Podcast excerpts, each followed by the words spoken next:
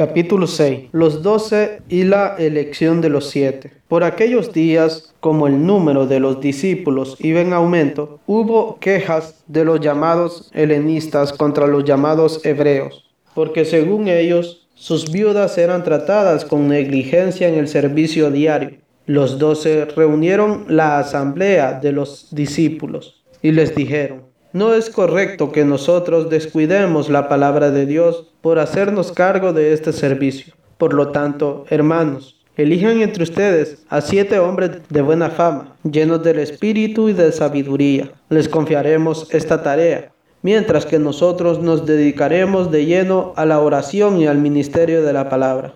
Toda la asamblea estuvo de acuerdo y eligieron a Esteban, hombre lleno de fe y Espíritu Santo, a Felipe, Prócoro, Nicanor, Timón, Parmenas y Nicolás, que eran un prosélito de Antioquía. Los presentaron a los apóstoles, quienes se pusieron en oración y les impusieron las manos. La palabra de Dios se difundía. El número de los discípulos en, Jerusalén aumentaba considerablemente e incluso un buen grupo de sacerdotes había aceptado la fe. Historia de Esteban. Esteban, hombre lleno de gracia y de poder, realizaba grandes prodigios y señales milagrosas en medio del pueblo. Se le echaron encima algunos de la sinagoga, llamada de los libertos, y otros llegados de Sirene, Alejandría, Cilicia y Asia. Se pusieron a discutir con Esteban, pero no lograban hacer frente a la sabiduría y al espíritu con que hablaba. Al no poder resistir a la verdad, sobornaron a unos hombres para que afirmaran, hemos oído hablar a este hombre contra Moisés y contra Dios.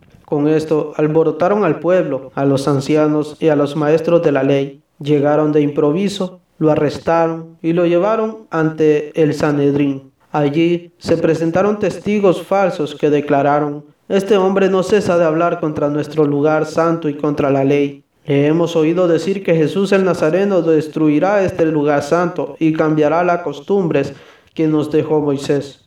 En ese momento, todos los que estaban sentados en el Sanedrín fijaron los ojos en Esteban, y su rostro les pareció como el de un ángel.